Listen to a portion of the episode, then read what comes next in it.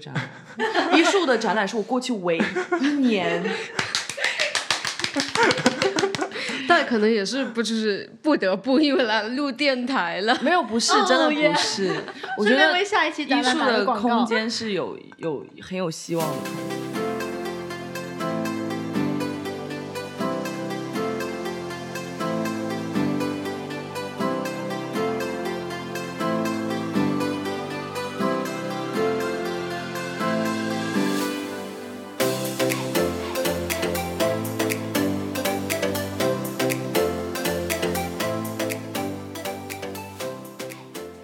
先介绍一下嘉宾。哦，好，主要就还是我们三个，嗨。嗨，Hello，然后还有一个，我们也是参加过啊我们电台的嘉宾燕子，然后还有两个呃热心的旁听观众，对旁听听众。一般旁听听众一开始都说自己只是来旁听，但是有时候他们听着听着肯定会插话的时候，我们还是把他们讲一讲先。我们这一期的主题是假象，打真实开文档的假，象我。们不是已经不能暴露自己的智商，又开始了。我今天做了一点点、一点点 research，因为我觉得过往的自己实在太没有脑子，but 感觉又做错了。我对你你准备的提纲最后面那个部分比较感兴趣，就是其实叫叫什么感感知艺术这方面的东西。对，来让我让我照本宣科一下，就是今天我们主要是想基于我们已经呃名义上结束展期的马海伦的个展，然后掀起盖头来去聊一下呃从里面去衍生的一些话题吧。那主要其实呃我们在测马海伦这个展览的时候，也是一直有在反思自己。也不是说反思吧，可能这个用语的话有点太过，就是太过怎么说呢？太过什么？我自从前两期录的跟傻逼一样的视频之后，傻逼的视频之后回归不，了正常的学术语言对，就已经忘了学术用语是什么，太过批判、太过严肃，就不想用反思这种太过严肃的词，但是我们也一直有在思考，就是我们平常在做展览或者我们在做艺术创作的时候，是不是有有可能会产生这样的一个误区，是我们试图把我们所谓的一些 concept，把我们的一些 idea，把它刻意的拔高，然后希望是可以去达到另一个思想深度，但是可能本质上其实我们的出发点是非常简单的。就一直有在思考，就是我们这样子平常在做艺术创作，或者在做跟艺术相关，或者包括我们生活中做其他的一些需要思考的工作的时候，这样去做到底有没有这个必要，或者我们做或不做，它背后到底代表了什么？其实我我有一个体会，就你刚刚说那个什么故意拔高啊，然后这种东西，因为我最近在听一档也是那那个摄影类的播客，然后叫告别摄影，然后他们就很神奇，他们专门就是两个人，然后算是摄影从业者，然后再找了一位其实完全跟摄影或者没什么接触的一个科技圈的这种，但他也做播客的一个人，他们朋友，然后一起在聊最近的一个就是 Top 二十中国当代摄影新锐展，然后他们就是一个一组照片一组照片的过，就是一组一组一组过，然后讨论，然后其实有蛮有有点蛮像我们上一期的讨论的形式。但他们讨论的内容就比较没有我们上期那么 水，对他们还就比较严谨的，然后会一个张张说，然后观察那种照片啊什么的。因为因为我因为就我的感觉，虽然我看到那个推文的时候，就是他们包括把所有人的作品展出来的时候，我都是那种看一眼没了，我也没想到到底去深究那些作品的什么意思啊或之类的。那他们聊得很仔细，当然我里面也会觉得，就是有些人。的这些就是他们参投投参赛作品里面的那些作品阐阐释，就会让你就会让你觉得有一种我不知道，反正我会觉得就是有一种你刚才说那种故意拔高或硬要凑某某一些就是可能在目前摄影当代摄摄影圈或当代艺术圈里面流行的一些话语啊之类的东西，包括就有好几个是什么怀旧啊，然后故乡呀，其实然后或者是什么。乌托邦啊，或者是什么乌什么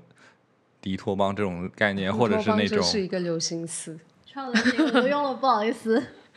用从几年前就用到现在，就因为其实我是最开始是开始自我反省，因为其实你要说像做策展，我完全是开始做艺术之后才有这样的一个经验。那我是没有任何学术背景在关于策展这个方向，但是在当我策第一个展览的时候，那其实 idea 我只不过是因为冲咖啡的时候去想说，不同的咖啡豆它的产区不同，它的风味不同，那人是不是这样？但在后后面你呃结合两个艺术家，或者包括自己去做一些文献阅读的时候，就越想越多，越想越多，又德勒兹啊，又谁谁谁，然后。虽然这确实有帮助到我自己去思考这一个话题的深度，或者帮助我去更好的去 organize 这一整一个展览的呈现，但是我并不知道这到底是不是真的我自己在这么想，就是回过头在跟马海伦对就是对谈完，或者包括我们去跟他聊聊他这个作品拍摄背后他真实的动机之后，我会开始，就我我有一种产生了一种自我警惕吧，就是哎。我们这种擅长阅读，然后或者说我们比较擅长去整合其他的资源，把它变成我们内化成自己的知识，或者甚至是自己的说辞的人，到底我们是否真正的认同了我们在做的这些事情？就我会在想这个问题，因为当时我们在采访马海伦关于他这一集照片拍后面拍摄的动机的时候，我真的被他一句话打动。他说啊，你们说话好玄乎啊。他说：“其实我就只不过是我很喜欢我的老家，我真的觉得他们很美很美，我想让大家知道他们真的很美。”这是他的原话。然后他回答完之后，就大家都笑了，他笑我们也笑，就是可能我们会觉得，哎，我在采访他的时候，我把话说的特别的满，然后从很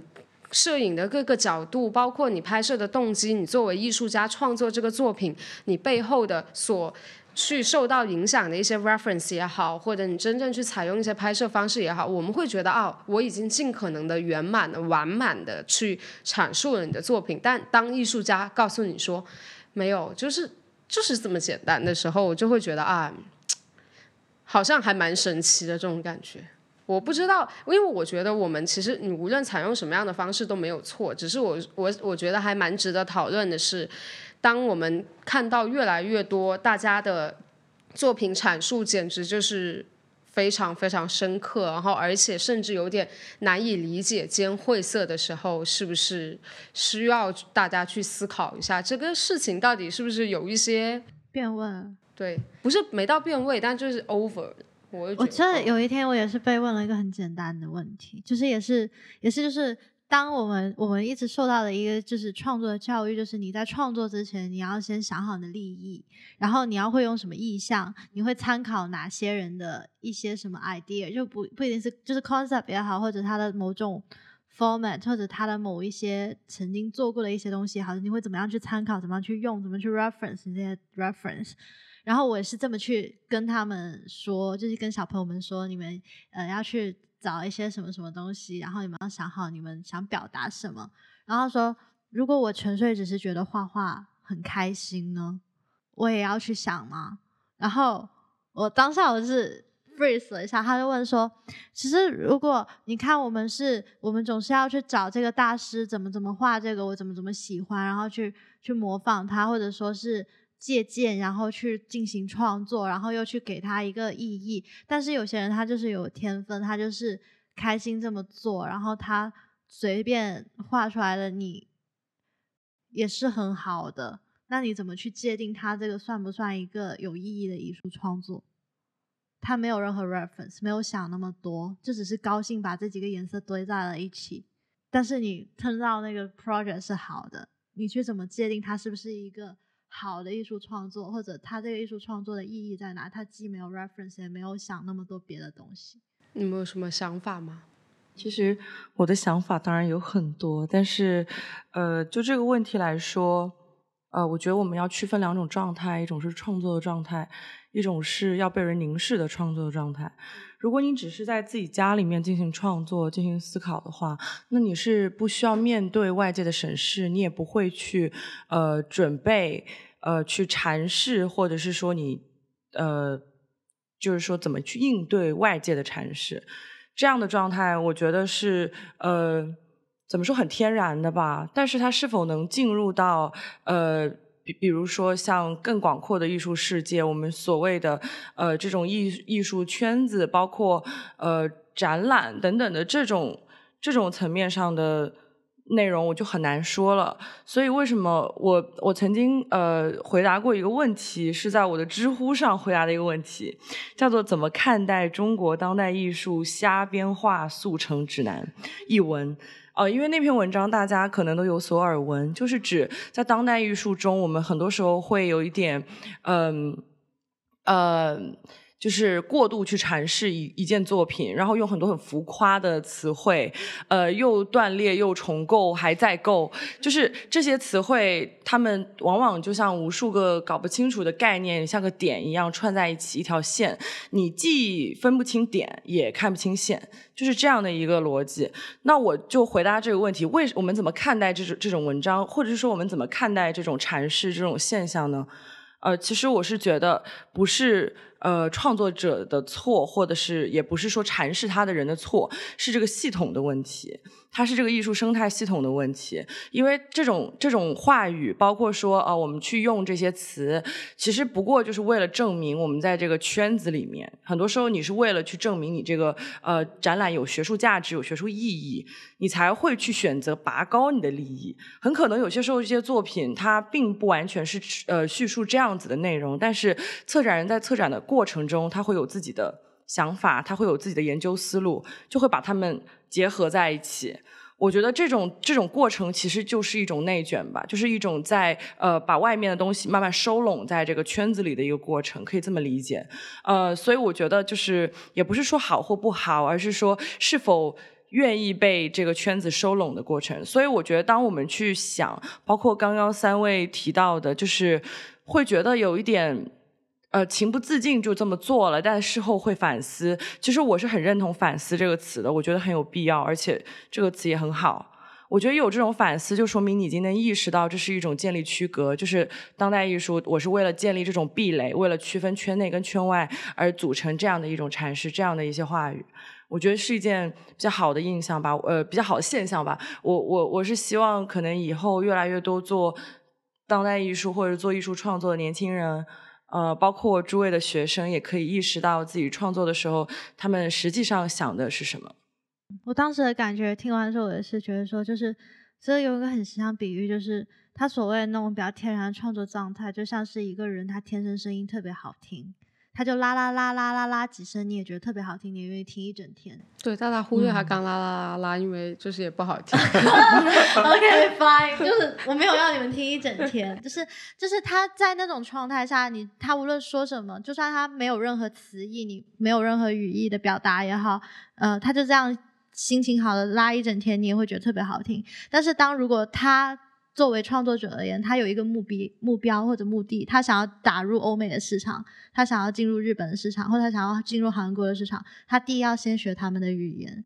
第二要学他们的曲风，然后还要就是还要找一个噱头，就是能够一个 topic 可以适应那一个市场里面大家关注的点的时候，他就不无法再去你就是 ignore 所有这些你所谓的那种过度的 over 的解读或者是思考，就。最主要还是源于创作者他本身他的那个创作的方向、目的和想要的受众是，就是想达到的是什么效果？他如果只是高兴自己喜欢自己的声音，喜欢自己声音被听到，他不在乎有没有人喜欢的话，那他可以完全不用去学习这些语言和技法和所有这一切约定俗成要要完成的那一系列的步骤。但如果他不学这些的时候，他就没办法抱怨说为什么那些人不喜欢我的东西，或者不懂我的啦啦啦。我我是觉得就是，就之之所以我我刚提那个节目，也是因为我听完以后的感受，就是觉得有些这些解读会有点太干了。就是有，就是少了一些真正的具体的感受或直接的感受观感受，然后观察，然后再到就是观察感受再到解读，它少了很多步骤，就是一下就到了一个很干的这种术语去堆叠的成画面。因为我我没听完那个节目，但他们就是这几个，其实就是他们会讨论的时候会一直在观察照片，然后一些会联想到一些，哪怕就是他们的有些有些作品，他还真能从画面中去联想出到里面的一些政治意义啊或者怎么的东西，哪怕是一些不同的解读。但我觉得这是一个比较好的一种解读的思路。然后就是就因为我自己也在反思自己太限于这种术语的堆叠的一种场景下的时候，会就是已经没有什么对作品的感受力跟观察力了。说我应该是跟你相反，我是缺少了术语的堆叠。嗯，我觉得可能大家反对的不是解读，而是反对太过粗暴的解读。啊，然后我觉得反对太过粗暴的解读，不意味着没有思考。你的作品可能特别的具有你自己的一种想法，也很有深度。嗯，但是确实是可能不是每个人都愿意被市场或是被任何一个呃，包括。嗯，机构去对自己的作品进行一种生硬的那种拼凑跟那种粗暴的解读。我是有在就是在想，因为就因为我也算一个实践嘛，就艺术到现在，那我会发现，就既然我们是又饮品，然后又有展览的这样的一个结合，那会发现呃，可能我们。至少我在策划这个展览的时候，我是希望可能可以把我自己对于艺术的一些想法给呃，至少跟这个展览做一个结合。但是你会发现还是会出现断层。就我当时可能做艺术的一个目的，就是我觉得自己其实在做展览这一块也是一个局外人。但是我是试图，因为有自己在学艺术创作的一个过程中，可能会衍生很多你对于展览呈现的一种想法。那所以在这一个想法下，你去做这样的一个机构，或者做这样一个空间去实践，你是希望可以说啊，我也是局外人，你也是局外人，我们是不是都可以对这个展览去产生一些想法呢？我觉得这种可能性后来在这长达一年的时间里微乎其微，可能一百个人他们才会有一个人是非艺术相关的，可能是完全跟艺术不拉楞的，然后可能一百个人一个有点夸张了，可能一百个人五个。其实我的导览词都一样，而且相对于他们来说，我可能就尽可能用我们平常日常说话的这种解读方式。但为什么他们就不感兴趣呢？那我其实做这个的时候，我是在想说，我自己平常以前去看展览的时候，真的大部分时候会处在一种迷茫的状态。除了看摄影这一种我自己在学习的专业上，我可能会比较好的去感受到它那里的一些创作的思路。那在看当代艺术的时候，真的是。脑子一片空白，那我自己可能在做我们像我们之前无体之性还算是比较偏向有我在尝试这一方面的一种艺术形式的时候，我是希望说我是局外人，你也是局外人，我们是不是可以共同去对艺术去产生一些关系的时候，发现还是我的一个意向，因为可能我们本身自己在做学艺术创作的时候，你已经接触了，其实大家都是大体类似的一些。说辞也好，或者像我们刚刚说解构又又又重构，然后又堆叠，就这一些东西，所以我们比较好的去介入到另一个艺术状态。但对于大部分大众来说，这还是一个非常玄乎的东西。所以我其实嗯，也不是，就我一直是觉得，专业是有专业非常好的地方，就你专业是完全必须的，因为你不可以所有的东西都娱乐化，也不可以所有的东西都嗯。普遍认知化，那它就不存在一个进步的空间。但在艺术这一个方面，我是觉得它的那一个大众认知跟专业认知之间的间隙好大。就像我们平常在买手机，我弟非常爱玩游戏，他其实完全不不懂游戏。说实话，他只是一个玩游戏的人。但为什么机核像机核网，他们可以让这么多？只是对这一个形式感兴趣的人，愿意去更多的了解它的内核。但艺术永远只是让别人欣赏，但不愿意了解。我是基于这个，我会去，就一直想不明白，我不太不太懂到底为什么。因为我有一个很好的朋友，一直有在跟我说：“哎，你们搞艺术的人就是奇怪，就是完全不知道你们在说些什么，就完完全全就觉得你们说的东西很。”玄乎，就一不接地气，他就觉得我们非常不接地气。他到底为什么不接地气？我每天为客人冲咖啡，我很接地气啊。我每天我们也会考虑钱啊，也会考虑买东西。对啊，但是到底所谓的不接地气这四个字，在他们看来是因为这些语言呢，还是因为我们思考很多东西背后思考方式的不一样？呃，我我觉得因为你正好提到集合，我正好最近有有一个听集合以后的想法，但我就会觉得是不是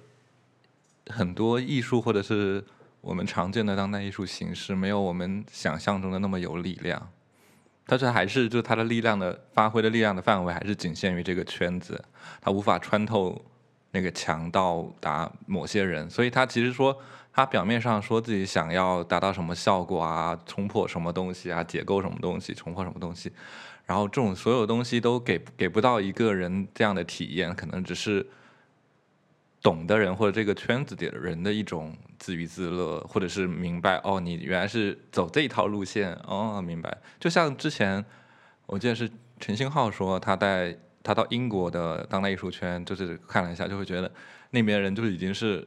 就是很擅长去贴标签这样一种行为，就是说啊，你做你做少数民族啊，身份政治或者后殖民，就是就是啪一个标签给你贴，就觉得这一个圈子人他们就会喜欢去，就是已经变成也不是一个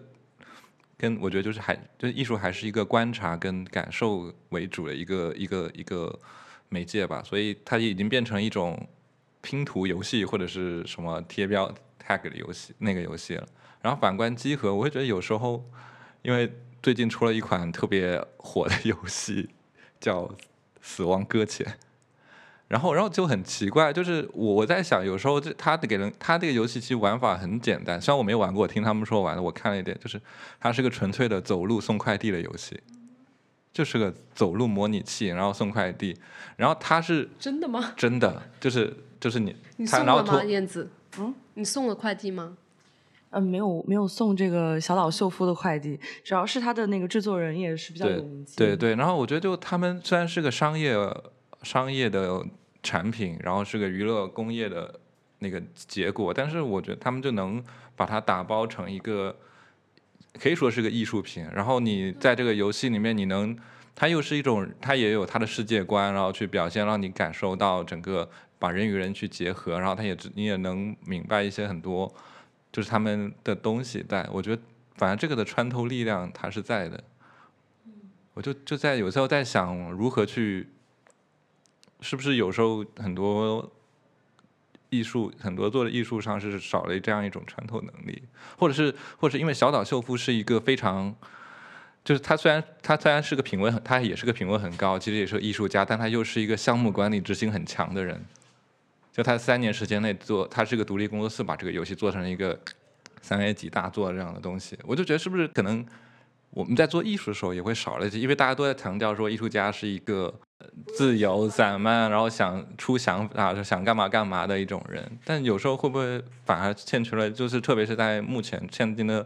这样一种艺术创作环境中，少了一种这样一种自我规范的这样一种力量。那为什么集合网在评论游戏的时候，它可以，呃，或者是说游戏本身，它可以让越来越多的人投入进来，有了解的欲望，但是艺术来说，感觉好像力量没有那么强。我觉得有几点，但是我最明确的一点是，其实游戏它是在你在跟它互动的过程中，慢慢学会它的思路和慢慢感觉到快乐，是这样的一个过程。我是觉得，所以你跟它有一个很明确的互动的动作。但是艺术来说，你要跟你任何一个作品互动，呃，甚至于说你跟任何一个艺术家互动，你都需要一个非常高的门槛。呃，这个门槛不是我们想象说我们一个学文科生去学 CS 这样的门槛，因为。对于 CS，我们可以去上网课，我们去可以去买书买书，我们也可以去上那些培训课程，来帮助我们学习编程。但是，嗯，但是艺术艺术，如果是你要说你你要拥有当代艺术的鉴赏力，或者是说能够呃去欣赏当代艺术的话，那那么你必须有有有完整的一条呃西方。的艺术史的一条脉络，一直到了中国近当代，你还要有中国的近当代艺术史一条脉络，两者叠加，你才有可能，呃，说我有这个能力，能够理解一些中国的当代艺术。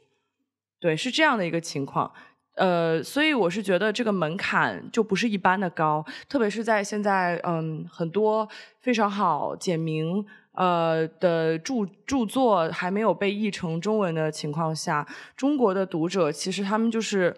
呃，靠着最基本的几种艺术读物，还有包括现在一些艺术大 V 出的一些通俗读物来了解西方艺术史，但是其实他们是缺乏一个脉络的理解，就他不知道他怎么把自己放在这个历史的长河里，他要放把自己放在哪个位置，才能所谓的借古观今，看到现在的艺术是什么状态，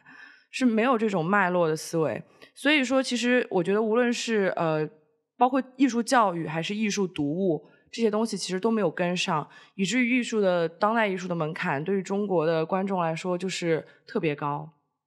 但是其实对于西方的观众来说，其实也很高了已经。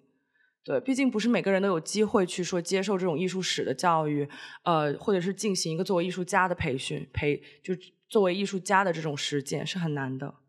那你觉得？呃，就同样都高门槛，为什么西方他们更愿意把自己的一些时间花在艺术上？就哪怕他们可能不懂，他们愿意花在艺术鉴赏上。主要是主要是从小的一个习惯。那这个习惯，因为你想想，他们你自己在国外读书的时候，你也会感受到，就是你在。Museum 里，你会看到爸妈没事周末就会带着小孩去看，然后也会有遇到周一至周五的时候，会有老师带着一群三到五岁的小朋友去大英博物馆看一些你觉得他们可能都看不懂的什么希腊雕塑那些。现在他们从小就就是就算就算不感兴趣、不感冒也好，这东西就像就像看电视一样的是存在在他们生活里的一个东西。那为什么美育在国内始终还是？没有被培育起来，但是美育在国内首先起步就晚呢。其实你你去看所谓的西方，因为西方这个词它并不是它并不是一个呃地域概念，地域概念，它只是一个我们认为我们有一个共共识的概念。其实我们的西方可能也不是同一个西方，但我们其实聊到的 就是说，在资本主义发展比较早的这些国家，其实资本主义发展跟美术馆和美育系统的建立是直接是成直接关系的。因为你会发现，他们呃艺术学院、沙龙等等的这些，其实都是随着资本主义这个体系日益完善所有的文化设施嘛。然后中国本来这一块就起步特别晚，这个近代史部分就不讲了。然后但而且其次呢，这是其中的一点吧，我觉得属于中国的起步晚，然后呃发展也遇到了很多难题，包括你说呃中国当代艺术水土不服等等这种问题。第二个问题，我觉得很明显的是传统。是这样子的，西方的传统，呃，包括我们看到的，就是说，它其实整个传统跟那个阶级是有关的嘛。包括你说，呃，以前是贵族，呃，王室，我们才有这个机会去不同的去购买艺术作品，或者是说，他们其实就是生活在这样的一个环境里面。他们有这种审美的培育，就是在他们的这个生活的属于格调的一种。但是在中国其实也有呀，在古代所有的文人画，我其实中国古代是没有所谓的艺术的概念，对他们来说就是文人画和那个最重要的是书法。对这些概念，这个这个东西也是平民老百姓绝对是学不了的，只有。呃，富庶的，就是当时来说是富庶的，呃，当官的子弟，他们有可能可以学到这部分。所以本来说这个人就很少，然后在五四之后，就整个近代史的这个脉络叠加进来，有多少人还会重新以中国古代去做艺术创作这种思路？比如说，不是艺术创作的思路，就是他这是他们的 daily practice，就是他们写写书法这种，有多少人还以这样的思路去去进行每日的生活呢？我觉得在这样的这种断层里面就很明显了，主要是这个社会也不允许，就是像像现在的小孩子，他们就是他对从出生的那一刻，他的爸妈就已经已经可以算是 plan 好他之后的每一年的那个时间的分布和安排，他需要学什么学什么，再学什么，然后哪些是主要，哪些次要的。而当只有不只是一个家庭在做这件事，而是整个社会，无论是就是。无论是哪个阶级的父母都在这样做这样的一件事的时候，谁还会有时间去分给艺术这种无法马上变现的、无法马上变现的一个？对他们小孩的影响实在太 N C 了。而且他们还有传统，还有一个误区，就是说，总感觉你搞艺术的，你一钻进去了，你就。就容易走极端啊，茶不思饭不想啊，然后也会进入，就是感觉搞艺术都有点神神经经的呀。就这种东西，一提到艺术就会想到梵高。对，就一提到艺术就会想到出名的那几个，也就只有那几个。那那几个都还有点神经病。那那谁会愿意舍得让自己的小孩去承受这个有可能会变成神经病，而还不一定能够马上变现的一个学科去发展，作为终身职业去发展呢？那既然不会这样子去，不会有这样一个呃很积极的想要这样去培养孩子的一个观念的时候，他更加就不会想要花太多的时间去进行说分太多时间在上面，他只把它当做一个陶冶情操、培养气质、当做兴趣爱好就好了的一个东西。但但我觉得其实另外一个方面是机构的缺失，就是你想，你再想想，就你在深圳，如果你想带小小，你有小，你有个小孩，你想带他去艺术馆，对啊，我也不知道带他去哪，我也不知道。是啊说就是我是拿他去得博物馆也呃是，国内的机构，我是觉得，嗯，深圳有你歧视，就就北京还好，我觉得北京也上海中国什么博物对，馆、但是就觉得。想想，每年每天每个周末在两馆门口排我觉队的人也得现在很多呀。的小朋友跟我小时候好像，他们的艺术层面上的生活没有得到任何的提升。小时候我学书法的时候，可能每一个学期老师会定期让我们参加什么全国书画大奖赛，然后得奖的小朋友一起去观山月展览。现在还是这样，除此之外没有任何的东西，就是很多很多对于小孩的一些艺术培养，还是用比赛去给他们一个界限，就。呃，你得了这一个，你书法考了九级，然后你再考专业级，这是你对你艺术的一个认可，但是它不，它其实很不健康。不没有，就这种评级或比赛，其实是一种传统的保守的一种评选。对，所以就是我觉得可能它其实这个环境没有一个太大的一个改变，所以可能家长他有这个心，他也并没有那个去处，就他不知道该怎么该怎么办。然后刚刚我不是想插题外话吗？是不知道为什么你在听你们聊的时候，我突然间想到 Joseph Beuys，知道知道吗？约瑟夫啊·博伊斯，然后他就是他就是有一个他有一个行为艺术，我觉得蛮有两个我都想讲一下，就是一个是我想到就是在你们讲集合啊，然后观众的一个叫什么那个叫什么参与的那种感觉。的时候，我就想到他有一个叫做如何向死兔子解释绘画，那个就是他弄了一个像就是拿蜜蜡还有什么的把自己头给包起来，搞得像一个宗教仪式，然后在一个画廊里，然后抱着一只死兔子，然后再跟他就是喋喋不休的在像讲讲艺术史啊、解读绘画啊什么那些。他说觉得，他说觉得，呃，即便是一只死兔子，他对艺术的感，他觉得即便是一只死兔子，都比一个活生生的人类更具有艺术的感染力，不就更具有艺术的感受力。然后另外一个是他，他有一个，他提出两，他有 raise 两个很著名的，算是他的艺术 concept 吧。一个是人人都是艺术家，就是他觉得每个人生来都具有艺术创造的一个能力，就不论你是呃是否经历过科班的艺术培训也好，就是就算你是一个三岁的小孩，就算你是一个扫地的工人，一个清洁工，你大字不识也好，你都是有一个艺术创造力的，只是你是否有 involve 进来，或者你是否去。去做这件事情，然后所以他也就觉得说，艺术对他而言是一个进行社会雕塑的一个东西，他觉得艺术可以通过艺术对这个需要改造，然后变得更好的社会去进行，像是做雕塑一样的一个东西去刻画这个社会，然后通过艺术去改变别人的一些 like behavior 行为想法也好，所以还有一个是种了七千，亲手种了七千棵树，七千棵橡树那个行动。然后我会觉得他这两个的话，其实，呃，第一个可能也有点玄乎，就毕竟他也有点搞得有点神神叨叨，像萨满仪式一样，然后去跟一个死兔子解读这些东西，然后他背后有一堆，他像是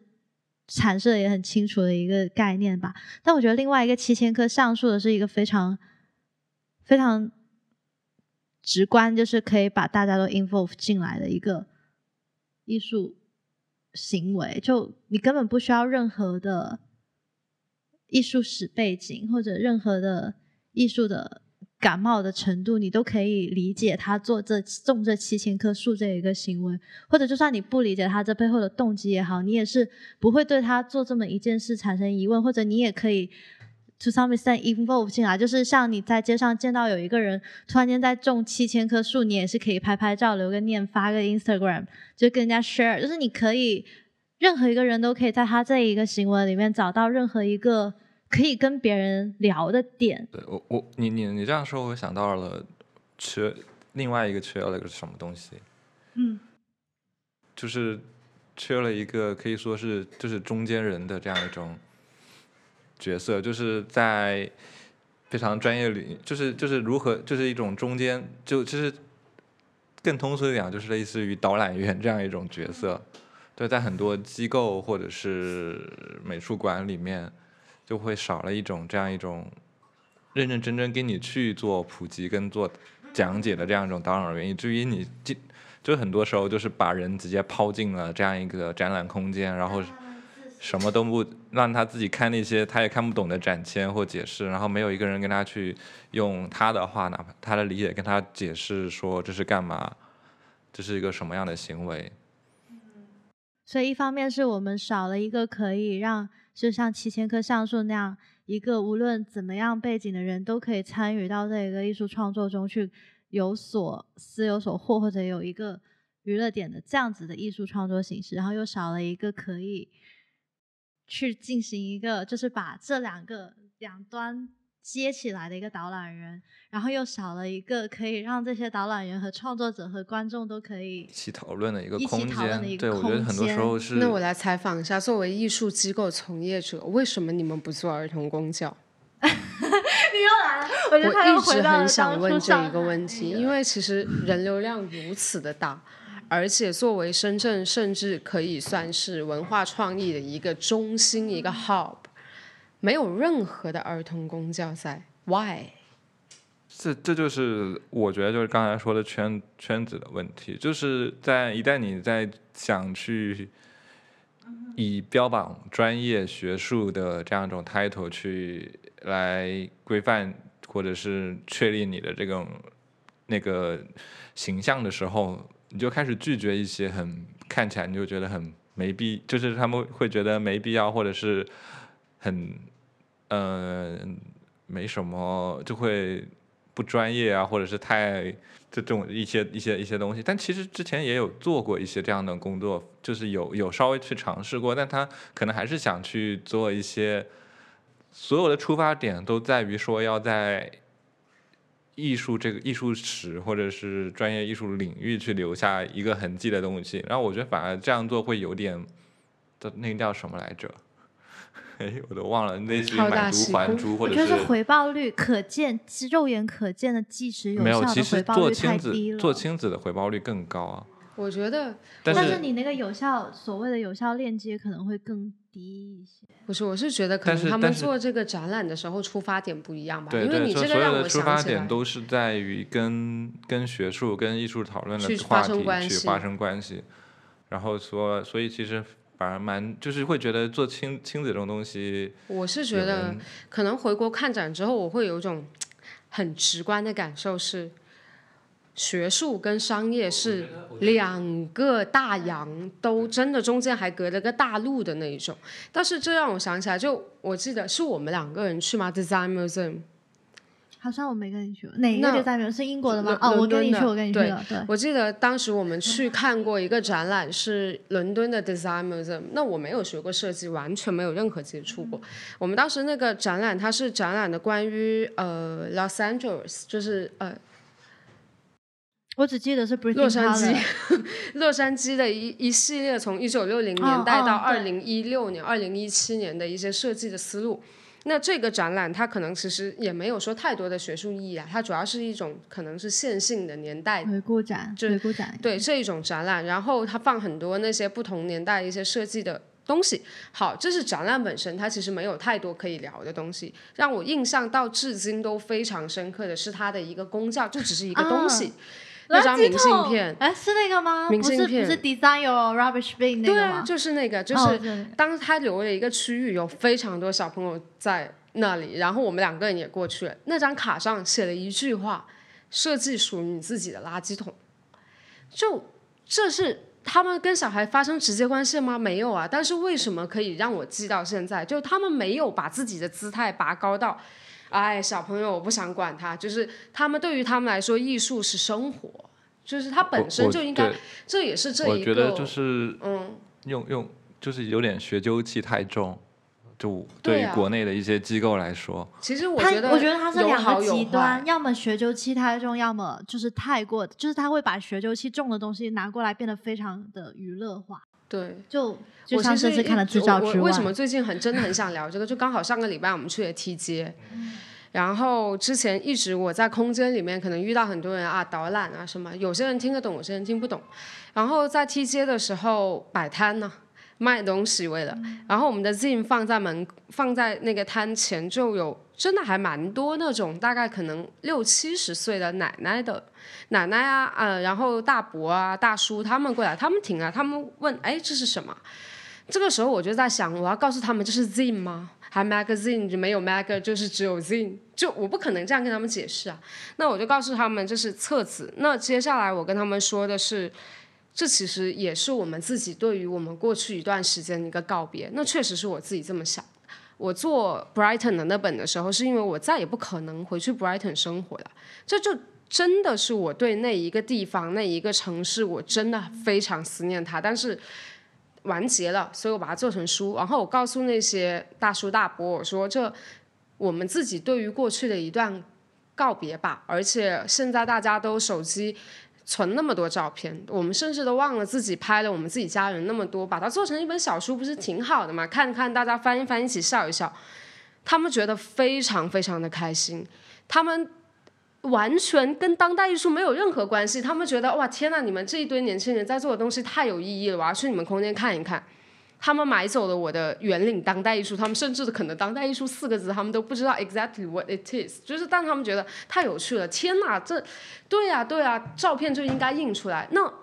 我艺术了吗？我一点都不艺术，我可能就是跟我爸小时候五岁摆摊卖连环画的说辞都一样。但是为什么他们那么开心？就可能我导览的时候又东一个假象，西一个探讨，再一个那个，我就一直我自己都越来越迷惑了。就是我到底做这一件事情是嗯。但是我觉得还蛮有趣，就是因为我做了这样一件事情，我才更多的机会去思考吧。就所以我会一直说，为什么你们不做公教？因为我觉得他们听到我这样去跟他们介绍一个他们完全没有接触过的东西的时候，他们真的好兴奋。就可能年轻人都没有他们兴奋，他们觉得，哎呀，没想到一大把年纪，我还有机会把我这些照片给印出来。一本小书才十二块钱，天然印出来才十二块钱，他们觉得太好了，太好了，他们要来。所以就。那这个 Zin 真的还是我们一开始说的艺术形式吗？不是啊，它它跟他们的八十年代、七十年代他们年轻的时候印的相册没有任何差别。但是对于他们来说，这这是他们非常非常可以把他们感情寄托的一个载体。所以，嗯，我觉得可能我们是应该平常在做的时候去思考，我们到底是否就。当然，做学术没有错，就做学术这一件事情是非常非常需要，而且会对这个世界更好的。但是，我们做学术背后到底是为什么？就是科学家发明东西是为了让世界更好，那艺术家做的东西不是让人为世界更玄乎吧？应该也是为了让世界更好才对呀。我觉得这个问题好好难回答，就是。这样这样一一问会问出很多，就会揪出很多问题。这样你又要会思考起，就是说艺术家创作的初衷是什么，或者艺术对于人而言是什么，艺术的意义是什么？就你这样一个问题的时候，会问到很多，就是你要会去想，你要去想很多这些。就只要其中有一个概念稍微变了一点点，它整个答案又会抽出更多的别的问题。就这真的没法回答。对啊，所以我就一直很疑惑，就是其实你站在哪一方思考，都觉得大家其实有自己的出发点。就可能我研究了这么久，这一个我花了这么多的时间，就作为艺术家，我在做这个创作，然后或者学艺术史的，我花了这么久这么久，希望去搞清楚在这个艺术流派里面，这些艺术家他们的一些创作动机和他们对世界产生的一个最大的作用，但。这和这个世界到底发生了什么 关系呢？我觉得这种感觉，这种感觉就好像是，呃，这种感觉，我觉得打个比喻其实可能跟我们学基础科学是。Yeah，no，就是有点像是你现在弄咖啡店嘛，就像有些 specialty 咖啡，他会很专注说我要怎么样去把那个水质。滤水搞得越来越好，甚至去研究它水的什么百分比啊，里面的矿物质比例啊，就细微到这个程度。然后有的可能就是会去到庄园去看不同的豆子，然后不同的炒法什么的。但是有一天来了一个就喜欢 Americano，他不管你这些水怎么弄，不管你这些东西怎么弄，你去给他解释一堆，我这水是怎么怎么样经过多少层过滤，他不管你只要用最简单的意式，然后可能就是你刚刚 A 莉买回来的某个豆子冲出了他习惯的那个 Americano 的味道，他觉得非常棒。然后你也因为他喝到这杯 Americano 很开心而感到很开心。的时候，是否证明你研究那一系列水豆子这些都是无意义的呢？他发现，哎，原来我只要买伊犁豆子，然后一个这么简单的 espresso 机，我在家里也可以冲出一杯我想喝的 Americano，其实很好玩呢。但是，你，这个就让我想到了。大概上两个礼拜，我在这有两个女孩子过来喝东西，她们点了两杯椰香咖啡，我给她们做的。然后我说，其实呃这些豆子你们在家也可以买，其实在家喝的话性价比更高。她们非常震惊，真的非常震惊。她们问我说，为什么你一个咖啡师要跟我讲这种东西？她说你不怕你生意做不下去？然后那时候我整个就。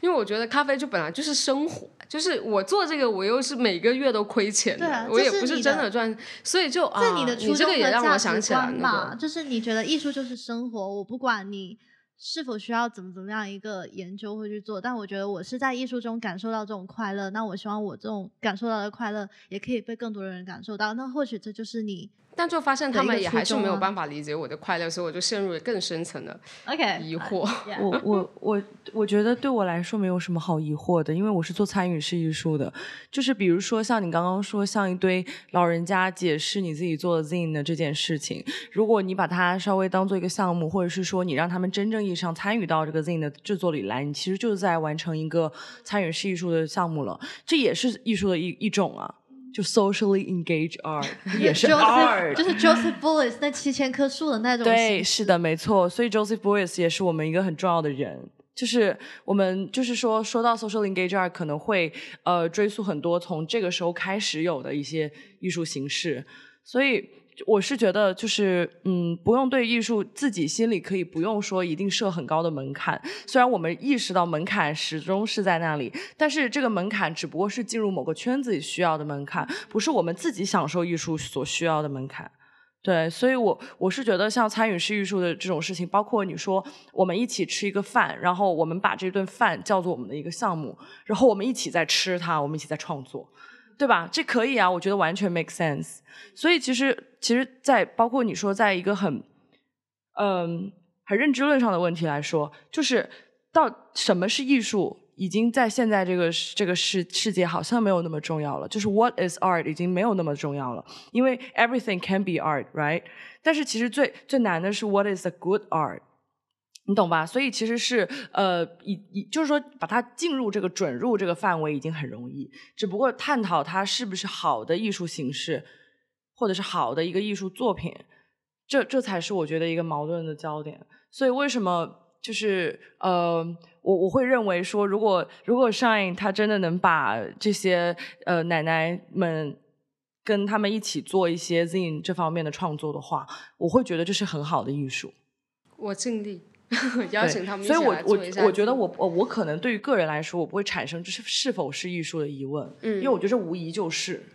所以我觉得有时候在我们讨论艺术的问题的时候，要对自己自信一点，是吗？对对，是的。我经常会告自己，就是日常质疑，就是我在做的这是什么？对啊，对对对对对。How come？太可怕了，因为没回国之后就很可怕，就各种圈子让我觉得自己。没有，逼都不是。但我还是又要讲回 Joseph Lee 这一句话，也就是我觉得一个艺术就是，我觉得你不用想着把艺术做成一个人人都能接受的东西，就是它一定是虽然不想这样子去说也好，但是他某一个特定的创作方式、某个流派或者某种方式创作出来的某种形式艺术，它就只有。一小部分的受众群，就等 Joseph Beuys 他这么成功也好，我们现在怎么样去说他也好，他当时又被我另外一个男神骂的很惨。就我也很喜欢另外一个艺术家的东西，但是 Marcel b r u t 他就是非常讨厌 Joseph Beuys 东西，他觉得他就是一个对艺术一无所知的人在尝试着讨论艺术。但是两个人我也很喜欢，我也不会说谁的东西就更好，谁的东西我就觉得不是艺术。他们都是我所认为的艺术非常成功形式，但是他们确实也是不兼容的。我我就觉得就是不兼容是可以的，但是你需要存在，就是我还是觉得是要多元化，就是你要各种东西都会有，那你可以做选择。对，就比如儿童公教但，有时候我们会我们会有一个贪心的想法，就是我就可能可能坚持，也想要做到兼容，也想要被接受。所以这可能就是为什么我会开始一直的不停的在质疑和问自己为什么。这个这个质疑是，嗯，这么说可能有点掉书袋，其实是一个艺术史上很重很重要的理论的争论，就是那个二律背反嘛，就是那个 autonomy 跟 heteronomy，我不知道中文是什么。没关系，我们对，也但是对，但是他的意思其实就是是不是就是 art for art's sake，从从 Greenberg 那个时候就有的，是不是我们为了我们我们创作就是一个超验的一个过程，我们是为了做这个艺术而做这个艺术，它跟社会是没有关联的，它跟政治也是没有关联的。对，还有一种说法是它必须是有关联的，因为艺术是社会性的产物。对吧？所以这两个东西，你就是一直在这两者中间煎熬，就摇这是一个非常正常的事情啊，。尤其是当他又要做一个艺术空间的时候，他就更加的摇摆。对对当你可以纯粹说我把自己的姿态就放在我是创作者，I don't care if it get any benefits 或者被接受的时候，你可能还更笃定一些。对，没错，我觉得就是就接受这种摇摆和这种挣扎，它是每一个艺术家或每一个艺时候的术从业者 BGM 要一起摇摆。好，继续。我提醒一下他。对别。所以，所以其实这就是为什么我又要回到我最开始那个节目，就他他请了一个完全是摄影圈或者艺术不接触当代摄影圈的人来一起聊这个东西，反而然后他还能大家能聊出些东西来，我觉得这样这种他们这种节目还蛮有意义的。就是就是他真的真的是一个，他虽然说他也会去看一些展览，但他本身可能就是通过观察跟他只看那个推文，只看推文里面的照片跟文字，也能有自己的感受。我就觉得这样的方式可能是我现在在机构待久了以后所缺乏的一个东西吧。就没有那种直观的感受了，就容易想。就就是很容易直接下判断了。就它不再是一个感性的，就是一个非常有感情连接，你认为可以通过感性去跟作品沟通的一个过程，而是一个非常理性思考，对看一下它跟批判理论中间有些什么交集的过程。对对对，我明白你的意思。就像昨天我给那个学生上课，然后他的那个个人陈述就很有问题，他就一直在想，是他在讲视听语言，然后再讲电影摄影，然后再讲电影技术，然后我说。天哪！你告诉我，电影对于你来说到底是什么？你为什么不画画？为什么不拍照？为什么要摄影？为什么要学电影？然后他沉默了半个小时，没有跟我说话。他说：“天哪，老师，我都快哭了。我觉得我就是过去几年我都白读了。就是可能很多时候我们也不是说我们真的不喜欢，而是我们真的就被绕进去了，自己就绕绕绕绕，就天哪！我到底最开始为什么要做这件事情？然后当听到，就像你说，科技圈的人他只是看这个推文，然后他这个照片，这个照片让我开心，这个照片让我难受，然后这个照片我觉得他的拍摄角度是什么样的时候，你就会觉得，嗯，没有，而且而且举个例子举个例子就是，那里面有些个有一个作品是说他把很多张很多张就是照片叠在一起的一个作品，好像是比如说叫什么，嗯、就是我当年一看觉得很 cliche 的一种作品，就是比如他那个通往什么出出山那条路啊，或者是家家里拥有的拥有的好几把好好多几把钥匙，历来的什么几十把钥匙啊，或者参与过的一百个会议叠在一起的时候，可能对于我来说又觉得啊，又是什么组叠组啊，什么那种类型学啊这种东西都不想看。那他反而就会觉得很有，就是真正从里面的感受，比如说这么多把钥匙到底发生什么，或者是或者是他一些所有的会议的那种组合在一起的那样一种照片，会看到有很红色的，可能是红符啊什么，然后去进行这样的思考，会觉得这个照片这个项目很有意思，很有意义，我会觉得很就会很不一样。所以可能就是还是要多跟一些呃圈子外的人去多碰撞一下，这样可能自己更有新鲜感吧。对，就会可能就大家一起找回一直自己一直在同质化的聊东西，聊聊聊聊到最后自己都不知道自己在聊什么了。我现在的乐趣就是跟一些不是学艺术专业的人去一起看，问他们都看到些什么。因为我然后就说这个地方好拍，好了没有？对，哦，就是对不起说到这个，我想起了制造之外，我前段时间看了制造之外，然后真的是里面是真的是各种，算是我第一次长见识，就是以上以上言论仅代表拉比塔艺人立场，不代表艺术空间。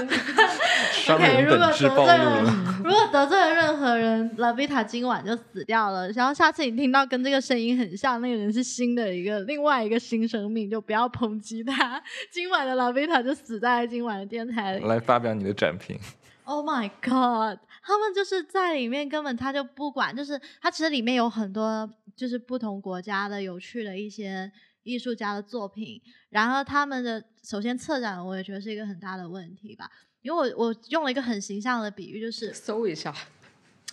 我我不知道他策展人是谁啊，我不是攻击那个策展人，我只是攻击那个策展的我。帮你念出来。Oh my god！嘿、我们现在邀请一个新嘉宾。以上以上言论仅代表他一人立场，我只是帮忙读的。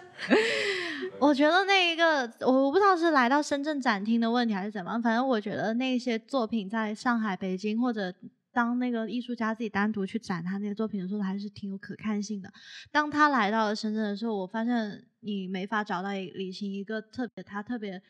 清晰跟脉络，就是他有写清他的展评写的非常好，就是他展评里面有很多就是我们常说那种结构啊、再造啊、什么自我啊那些，就是你每一句话去看每一个 concept 每一个分区，你就是。跟他的所有展区分布、还有设置、还有作品分开来看的话，他那个策展的思路是 make sense，就是还挺 make sense，是一个完整的思路。但当你把他那个策展展览岛屿跟他的展品和他展品呈现的方式，还有整一个看在一起的时候，你就觉得没有策展人呢，哦、great 没有没有，他的主办，你看他的对，主只有主办方。主办方的时候，你会觉得当当艺术馆，你觉得非常的一言难尽，那种感觉就像是。呃，有一个人他买了，我当时用了一个比喻，就是我我的学生问我说：“所以老师，你觉得这种策展跟你你平时看的都是好的当代就是博物馆或者艺术馆里面的策展那种让人去深思或者去什么的展有什么不一样？”我就说这不一样就在于，就像有一个人他他很喜欢，就是他买了 CDG 的一身搭配的非常好，你觉得这样就完了的的时候，就是他发型也做的很酷，然后买了一身 CDG 暗黑色，就你感觉不会出错的一套酷酷的衣服，结果他突然间戴了一个小花，然后又在耳环上面戴了那种塑胶片，然后又穿一个塑胶拖鞋，然后塑胶拖鞋上面又别了各种奇怪的水砖吗？啊。然后呢，然后他又要在他的 C A G 的裙子上面又加了一个彩色的围裙，然后那个彩色围裙也很，就可能是英国很出名那种花花裙，然后花花裙上面又再加上各种奇怪的什么薄纱的时候，你这样出来那一个东西就是哦，就什么都想要，什么都想要，就什么都 get 不到。就即便你每一个抽出来，就是你本身那一个装备这句话提出来，当前面的那个啊，什么都想要，什么都 get 不到。我是没有，我现在迷上了导播，不好意思。哦，对，你下下次要给你放备一个点歌台是吗？每次到了以后你就开始固定放。切对，反正就是第一个感触吧。第二个感触就是在里面各种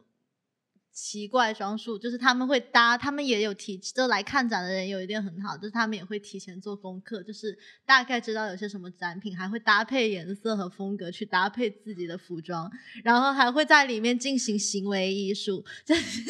就他们会在里面旁若无人的跳起现代舞、古典舞、民族舞，而当他做这一系列，并不是为了拍视频或者什么，是为了拍照。我就觉得你如果是拍照，你不是摆一个 pose 会更方便吗？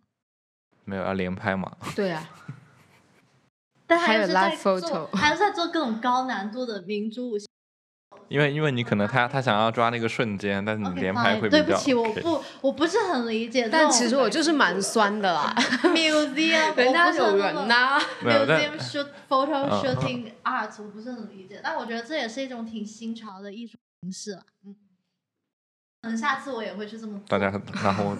可大家最近还有看过深圳什么展览吗？想发表展评？呃没有，我买了那设计买买了零食，我还没有去。你去了吗？还不错，就是那个世纪互联的新展我也新媒体，听了，但是我还没看。我买了票还没去。哪天你看了，我们就等待下一期 Shane 的以上言论不代表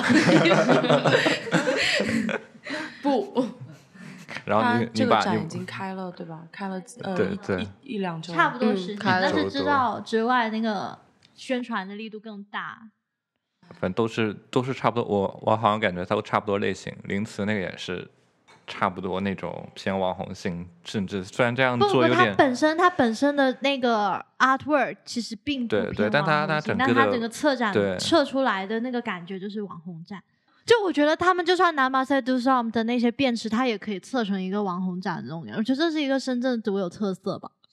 就是一个其实网。红展就是就取决于你这个展览跟消费主义的接近程度，就你有多想靠近这种就是很明显就是来消费你这个展览的群众，你越想你这个展览越网红。我就很久没有在深圳看过任何展览了，不是说 OCAT 的展览不好的意思。我觉得艺术的展览还是值得看一看，毕竟我们有对对对，哎，我上一次看到的，对，上次看到的在深圳看到的展览就是艺术的展览，艺术的展览是我过去唯一一年。但可能也是不就是不得不因为来录电台了。没有，不是，真的不是。我觉得为下一期艺术的空间是有有很有希望的空间。毕竟小嘛，可以 experimental 一点点。例如，我们即将有一个新的展览，也是要做一个 有一个我们做一个到底谁是艺术家的一个讨论展，就因为我们下一个展览的话，就是呃素人跟艺术家都可以参加，就是我们也是。呃，之前我们一直都好像局限在中间的大厅去做展览，但这一次的话，我们就觉得好好好有点腻了，啊，我们就把整个空间都变成了展览空间，包括我们的厕所，然后厕所现在已经也已经有人认领了，所以之后大家可能更多的就是去思考一下吧，到底你在什么地方，也不是说非说要去美术馆才可以看展览，在厕所也是啊。好艺术存在于每个角落，艺术之于你。对啊，我觉我觉得里面还可以再做一些有有效的互动，比如说每个不同的组织认领了，或者是每每个小组认领了他们自己的地方之后，说不定你可以在开幕当天或者是在展览过程中发动呃观者去进行投票。就是你也可以做一个行为来回应你这个展览的主题，看看让他们认为最有可能是真正意义上呃，就是以艺术家身份来做这个展览的人有哪些。这个也很有意思。我觉得投票就不要说谁好，就是他猜哪些是所谓的，啊就是他并他可以直接映射这件事情荒谬之处吧，我觉得。好，那我们那我们名单公布就不不说谁是艺术，家了。我 就没有展签，就第一天没有展签，就谁因为大家感觉可能很难感觉像连线题，感觉像连线连线题。我们就搞，哎、我们可以搞连连看，就是我们有一堆艺术家的简介，啊他的作品简介。就其实还蛮好笑，因为我们就是收到这么多份申请，有一个外国艺术家，他的是一个影像，我就觉得他是一个影像，数数实验影像。但是我们的另一个同事呢，就梁诗蔚呢，他就觉得 MV 这就是一个 MV，我的天呐，为什么要放 MV 在展览里面？就特别好笑，我们就一直在吵，一直在吵。我觉得那是实验影像，他觉得那是 MV，就对，就可以让观众也参与进来。我觉得。对，而且观众他给出的反馈恰恰好就就是呃。极其少样的抽样的人的中国当代青年认为什么是艺是艺术的一个体现，我觉得因为它是直接的反应，他们认为的艺术是什么样的。对，就甚至就不是投票，就是你把作者，然后他的 description，还有作品名都拆分了，然后他们自己去把，就是走完之后去看，像一号展厅，我觉得这个哎作者叫什么名类字？可以然后这个他的展品叫什么名字？你这样子不是那种不是，就连连那种看，就是游戏吧猜对对对对拼图一样拼进去，然后看到最后他们拿到真实的答案的时候，就去想他们到底没有，我们可以不公布真实答案，他们可以上交，我们最后最后最后隔过个一个星期，然后再做最后公布结果。我觉得这个很好玩，这个他们就会参与进来，就会尝试的去理解一下，就是诶，到底哪一个是哪一个呢？就而不是说我们我们我们希望现场录参展的电台都各位艺术家们，把你们的那个阐述写得越像别人的作品越好。我觉得这有点像那个什么，有点像我们之前玩的那个那个只言看片说语只言片语，就是只言片语学的学的越是越是可以被人家猜到是别人的作品。其实这就能直接回应阐释的一个荒谬吧。对对。嗯，嗯，哦，对，就是这样可以。我刚刚说到当代青年对艺术的看法，我突然又想到了最近很火的一个当代青年跟艺术的话题，什么？就是奇葩说的。言论不代表我们的立场你又。要你又要你又要引用集合吗？没有没有，就是没有我我我引用的很接地气哦，就是当红综艺节目《奇葩说》的那一期论辩题是你在美术馆是先救画还是先救猫？先什么？就是美术馆火灾了，然后你要是救你是救一幅名画，还是救一个只猫？哎，这不是你记得我们上学的时候老师问过一个问题吗？就是当时叙利亚那个小男孩那张照片，他就说如果你是那个记者，你先皱纹还是先拍照？哇，但你你这个你你这个你这个问题比他深刻多了。哦，当时真的吵成了可是我觉得应该是立场不同。他有自己逃跑的能力。算了，就就不讨论不这个话题了。我就觉得很神奇。这是一个，那是一个可以自主走动的生命，而另外一个是已经 fix 在墙上，你不把它搬走，它就只能在那死去的一个东西。对，但如果你真的够够解构的话，那可能你会是救猫，然后消灭名画的一个实体意义。哎，我觉得你这个把它延伸到就是很多科幻电影里喜欢演的，就是那个诺亚方舟到底上谁，对，二零是一是一样的。对，对啊，你到底上那个脑，你还是上人呐、对啊，就我上脑。我们就我们就不不继续奇葩说了。我觉得我今天很反智，我们 我可以左手抱猫，右手抱画呀。